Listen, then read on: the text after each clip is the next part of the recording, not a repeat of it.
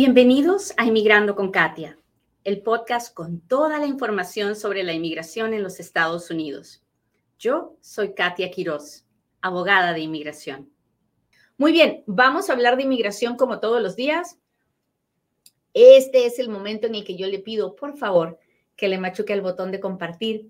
Hoy vamos a hablar de lo que está pasando con la Corte Suprema y una ley que si es que la Corte Suprema dijera que está bien, criminalizaría mi trabajo y el de muchas otras personas que ayudan a los inmigrantes, porque es una ley que penaliza todo aquel que ayuda a un inmigrante indocumentado a permanecer en los Estados Unidos.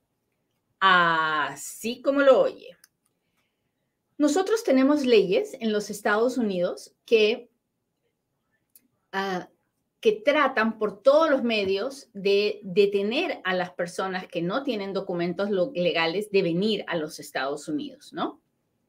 Ahora, yo sé, usted me va a decir que es, es, cínico, porque por un lado tenemos esas leyes que penalizan, que encarcelan a las personas por venirse indocumentadas, pero por otro lado, hay una gran necesidad de este país de trabajo barato, ¿no? De mano de obra barata. Entonces, por esa razón, hay trabajo para las personas que vienen indocumentadas, vienen con la, eh, esperanza de poder trabajar y trabajan porque hay trabajo, porque hacemos cosas que los norteamericanos no quieren hacer. Bueno, pero saliendo del tema ah, político y social, la realidad es que tenemos leyes que penalizan el que una persona ayude a otra a venir indocumentada o que ayude o promueva que una persona se quede indocumentada. ¿Hasta ahí estamos claros?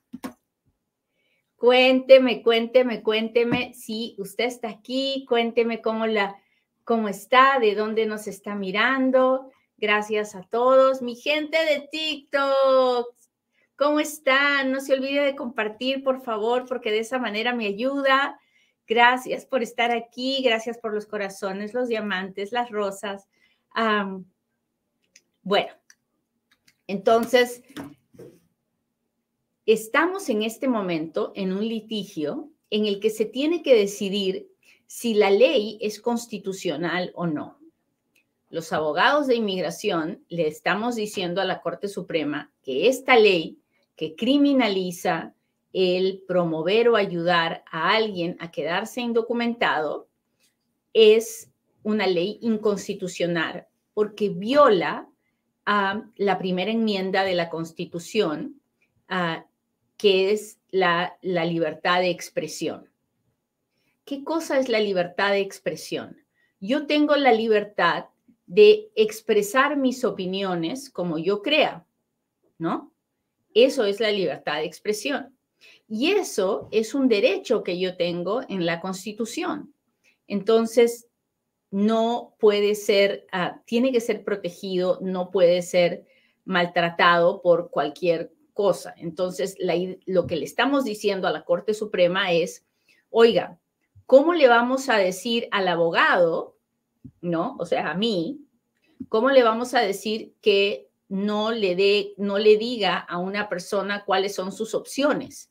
Porque estaría violando esta ley. Esta ley es inconstitucional porque está, está pasando por encima de la primera enmienda y eso no se puede hacer. Hay que proteger a la Constitución por todas partes. Y del otro lado, eh, dicen, no, pues la verdad es que estos abogados están, están muy exagerados. No se trata de eso, no, no es que, no es que hay que, no es que cualquier, cualquier opinión va a violar la ley, sino que va a tener que ser solamente cuando es un crimen, lo que, lo, cuando la persona está ilegalmente, cuando ya es un crimen. O sea, ser indocumentado es una violación civil a la ley de inmigración, pero son pocos los indocumentados que han pasado por un proceso criminal por ser indocumentados. Y entonces ahí se agarraron en la Corte Suprema los abogados tratando de argumentar que si era constitucional o no era constitucional. La verdad de la mermelada es promover que alguien venga indocumentado no está bien. Yo sé y usted sabe y yo sé que generalmente las personas promueven que sus familiares vengan. ¿Por qué? Porque uno quiere ayudar, porque uno quiere que las personas tengan la oportunidad de comer y tener un techo seguro y la capacidad de seguir vivos. Todo eso usted y yo lo entendemos. El gobierno no lo entiende. El gobierno no entiende que nadie ayude a nadie a venir indocumentado. las leyes que más nos tocan a nosotros, los inmigrantes, son la ley del tráfico humano, porque si usted ayuda a venir indocumentado a alguien que no sea su esposo o sus hijos, usted está, va a ser tratado igual que un coyote. Y eso no tiene perdón. Después, si lo agarran y le ponen cargos de que usted ayudó a alguien, ya sea su mamá, su papá, su primo, su hermano, no hay perdón para eso. No podemos ayudar a nadie a cruzar indocumentados. Esa ley es diferente a la que les estoy hablando. La de ahora no es que si lo ayude a cruzar, es que si yo promoví que se quedara indocumentado, es que si yo le hablé y le dije o lo ayudé para que se quedara indocumentado en los Estados Unidos. Y eso es algo que tampoco podemos hacer. Ahora, ¿hasta dónde eso llega a ir en contra de lo que es ser un buen samaritano? Nosotros sabemos y tenemos leyes donde promovemos que una persona ayude a otra en necesidad. Si una persona está indocumentada, no le puedo dar un plato de comida, no le puedo dar una botella de agua o un vaso de agua. Eso es lo que tiene que decidir la Corte Suprema. Ayer fueron los argumentos, ahora debemos esperar la decisión. Los jueces de la Corte Suprema son personas extremadamente inteligentes que estoy seguro, estoy segura, buscarán la manera de tomar la decisión más,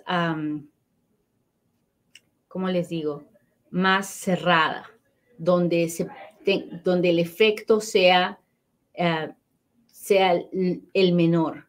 ¿Por qué? Porque estas, este tipo de decisiones pueden cambiar la historia. Así que tenemos que esperar a ver qué va a pasar. Mientras tanto, mientras tanto, por favor, no se le ocurra andar ayudando a nadie a cruzar indocumentado, porque eso sí es algo que ya está completamente decidido, que no tiene perdón, que nos arruina el, el récord con la inmigración y que sí puede llegar a ser un cargo criminal que nos lleve a la cárcel. ¿Hasta ahí estamos claros? Si me está entendiendo, cuénteme, escríbame. Gracias a toda mi gente de Facebook por estar aquí. Gracias por las estrellas, por todo lo que hacen por mí, por que el video se vea con más personas. Estamos en temporada de taxes, muchachos. No se olviden de hacer sus taxes con Futuro Tax. Futuro Tax es la oficina de taxes para inmigrantes y sus familias, así que ya lo sabe. Ah, pongan, llámenos al 702-483-6555 o a la página web de Futuro Tax, www.futurotax.com y baje la aplicación, llene la información y ahí nosotros encantados le ayudamos. Muy bien, ahora sí, hágame sus preguntas porque ahora es cuando yo respondo. Mm, déjeme ver, déjeme ver. Aquí voy. Buenos días, Mati. ¿Dónde estoy? Estoy en Las Vegas. Yo trabajo desde Las Vegas para todos los Estados Unidos. ¿Se puede renovar el permiso de trabajo antes de ir a una corte master? Sí, sí se puede, claro. Una cosa no tiene nada que ver con la otra. ¿Puede alguien que está indocumentado hacer posible que un familiar venga de manera legal si este último es menor de edad? Claro, de manera legal uno puede hacer, puede ayudar a quien sea. de lo que estamos hablando hoy día, Gadiel, es de cuando uno ayuda a alguien a venir de manera indocumentada. Ah, la aplicación por medio de matrimonio, ¿cuánto tiempo tarda en ser aprobada o negada? La pura petición, si es de un ciudadano a un inmigrante, demora un año. Ahora, aquí el asunto es que no sabemos si esta persona puede pedir la residencia o no. Esa es otra historia, pero para eso hay que hacer muchas preguntas. Así que mi consejo es que busque un abogado. Ah, buenos días, saludos de Guanajuato. ¿Cómo puedo sacar visa? Pues tiene que pedirla, tiene que entrar a la página web del consulado de su país, del, del Departamento de Estado, y ahí usted va a ver el link para sacar una cita y tiene que sacar su cita de visa de turista, llenar la aplicación, pagar y presentarse el día de su cita y explicar para qué quiere venir a los Estados Unidos. ¿Qué posibilidad tengo con permiso C10? Bueno, el permiso C10 es un permiso muy, muy serio y no le puedo decir sus posibilidades de acuerdo al permiso. C10 significa que usted está en proceso de deportación en la Corte de Inmigración y que ha pedido algo que se llama cancelación de deportación. Y a que para que le den la residencia por cancelación de deportación, usted tiene que probar que tiene un familiar, mamá, papá, esposo, hijo, ciudadano o residente, y que el sufrimiento que ellos tendrían si usted fuera deportado sería extremo e inusual. Como el estándar es extremo e inusual, es muy, pero muy, pero muy difícil llegar a ese, a ese lugar del extremo e inusual. Y por esa razón, las aprobaciones de cancelación de deportación son muy poquitas pero yo no conozco sus situaciones y, le pido a Dios que le apruebe en su caso C10, pero quien le puede decir si tiene chance o no tiene chance es su abogado. Así que por favor busque un buen abogado. Ah, ¿Puedo casarme con, en Ecuador con una residente de Estados Unidos y ella me puede pedir desde allá? Claro, bueno, ella lo va a pedir aquí, pero pueden hacer el trámite y usted lo puede esperar allá. Déjenme ver si tengo super chats o super stickers aquí antes de pasarme. a ¿Cómo puedo sacar permiso de trabajo por abuso laboral? Bueno, primero tiene que ir y presentar una queja, una queja con el Departamento de Trabajo y si el Departamento de Trabajo investiga su queja, entonces ahí es cuando usted va a poder pedir el permiso de trabajo por, este, por esta situación mi hija me tuvo, ah, mi hija me tuvo, a su bebé y ahora mi pregunta, ella es, ella me puede pedir. No entiendo bien su pregunta porque no entiendo qué tiene que ver una cosa con la otra. Que su hija tenga hijos no tiene nada que ver con el hecho de que ella le pueda pedir a usted. Si su hija es ciudadana americana y tiene más de 21 años, ella puede hacer una petición por usted. Ahora, que usted pueda arreglar depende de otros factores, no de que su hija le pueda pedir. Así que converse con un abogado. Déjeme ver, mi gente de TikTok. Ay, ay, ay, ay, ay. Acá voy, muchachos, acá voy, acá voy. Estoy retrocediendo. Hola, Doménico, ¿cómo está? Muchas gracias. ¿Con visa de turista puedo trabajar? No. No puedo trabajar con visa de turista. Puedo ir a una entrevista de trabajo, puedo buscar trabajo si estoy aquí por un mes o dos semanas, puedo ir a diferentes lugares, averiguar si están contratando, si me pueden pedir una visa de trabajo, pero no puedo trabajar. Saludos de Las Vegas. Hola Armando, gracias. Desde Utah, pero soy de Chile. Ah, dice, hay muchos brasileros que llegan viniendo ah, para entrar con visa de turista para quedarse. Sí, es mucha, ah, son muchas las personas que hacen eso. ¿Qué tal me casé, pero mi esposa no me puede arreglar? ¿Hay alguna otra manera? No lo sé, no conozco su situación de vida, eso no le puedo decir, pero pero si usted habla con un abogado, el abogado le podrá hacer las preguntas que le tiene que hacer para decirle si existe alguna otra manera o no.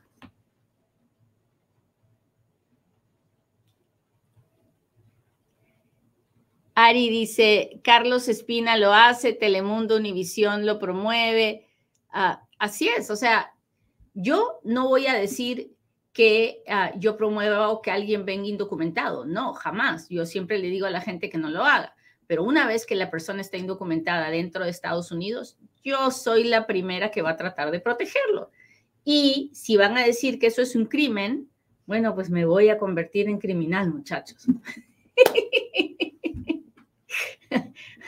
esa, esa es mi misión de vida y, eso es lo que yo quiero hacer. Quiero proteger inmigrantes.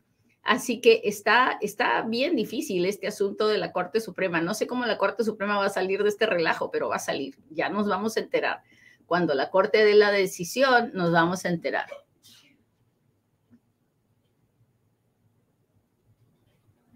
Tengo perdón si puse dos veces mi huella en inmigración y me deportaron en México tal vez ni necesita el perdón, todo depende de cuándo, cómo y dónde, así que no, no tiene nada que ver que sean dos veces o tres veces. Tengo gente que la han agarrado cinco veces en la frontera y la han devuelto para México y puede arreglar. Y hay personas que la han agarrado una sola vez y las han deportado y no pueden arreglar. Depende de muchos factores.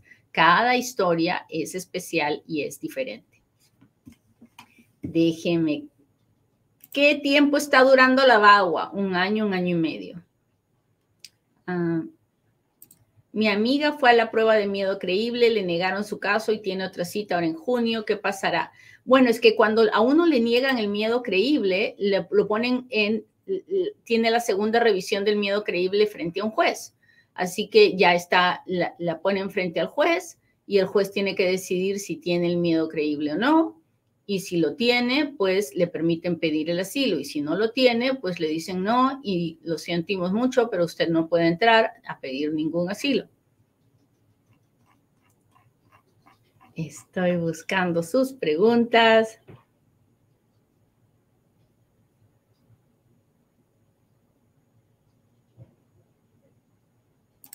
Nora dice, buenos días. Lo que está viendo la Corte Suprema puede afectar las ayudas estatales, como por ejemplo el Free Care. Podría, sí, sí podría, pero ahorita no es momento de comer ansias, porque como les digo, lo que hay ahorita, lo que tenemos clarísimo es que no podemos ayudar a nadie a venir indocumentado y que no podemos promover activamente que la gente se quede indocumentada. Ahora, aparte de eso, no sabemos más y tenemos que esperar que la Corte Suprema tome una decisión. ¿Cuándo será eso? Faltan varios meses para eso. Así que hay que esperar, no hay que llenarnos de miedo ni de preocupación, porque ya la vida nos ha enseñado que cada vez que lo hacemos no nos sirve de nada porque Dios se encarga de hacer algo diferente. Así que hay que guardar la calma.